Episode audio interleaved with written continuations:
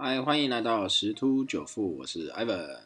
哇，各位要注意哦，这两天真的会很冷，早上起来已经有感受到一些寒意了啊。但是台股呢，啊，并没有受到这波寒流的影响，是开高啊。目前刚刚最高来到一四五一零啊，啊，又突破了一个新高了啊。这个好，那我们来快速的来看一下啊，这个欧美的全世界一些状况。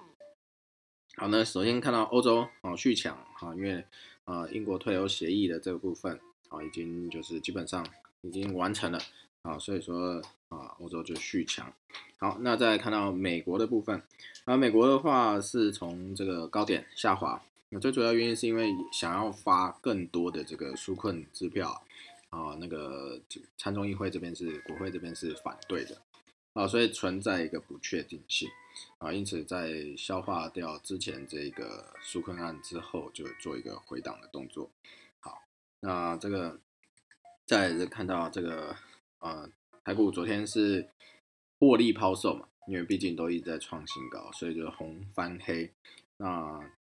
看来这剩下今今明两天最后两个交易日啊，好高档震荡的几率是非常高的哈。但我相信今年收个红盘的几率也是。啊，非常的高，啊，这个但是收在万五真的不太可能了，啊，毕竟还是跟欧美有一个相关的一个联动，因为大概还有五百点的一个距离啊，啊，如果说要收在万五这个关卡，必须这两天一定要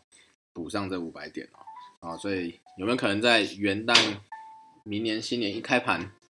就站上万五或突破万五呢？哦，有可能哦，不一定，你要看一下那个。元旦这几天的国际的一些，最主要还是回归疫情啊。疫情的，如果它的那个啊消息报太多不好消息，那就有可能是啊会影响到全球一个金融。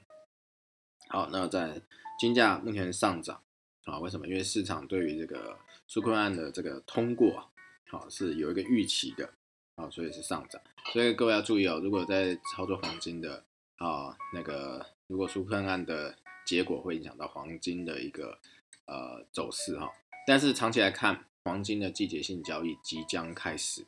啊。这个我也如果对交易外汇或交易黄金有兴趣的朋友，可以放一个链接，这个讲座里头会讲到黄金季节性交易，我觉得是啊相当有帮助的啊，这个可以去了解看看，了解一些金融资讯。好，那在油价也上涨，因为就是这个疫情目前是啊。趋缓哈，所以说国呃国际预期呃这个需求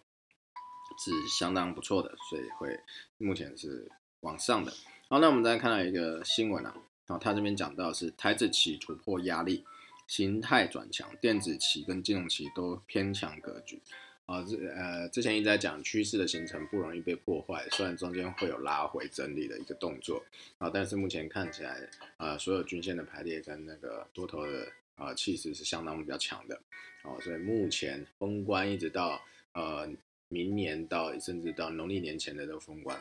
只要国际市场上不要乱流，啊，基本上是有机会一直不断挑战新高的，啊，万五是指日可待，啊，但是还是要注意啊，那个外资或主力他们在逢高做调节，尤其在现在这个指数偏高的一个情况之下，震荡可能会比较呃频繁剧烈一点，然后肋骨轮动会比较快。所以，如果是在进行短线操作的朋友，一定要特别注意，就是啊，话题股，话题股如果真的是呃黑买红卖，啊，这是一个可以去遵守的一个纪律啊，颜色停停损那。如果你觉得这个趴数是你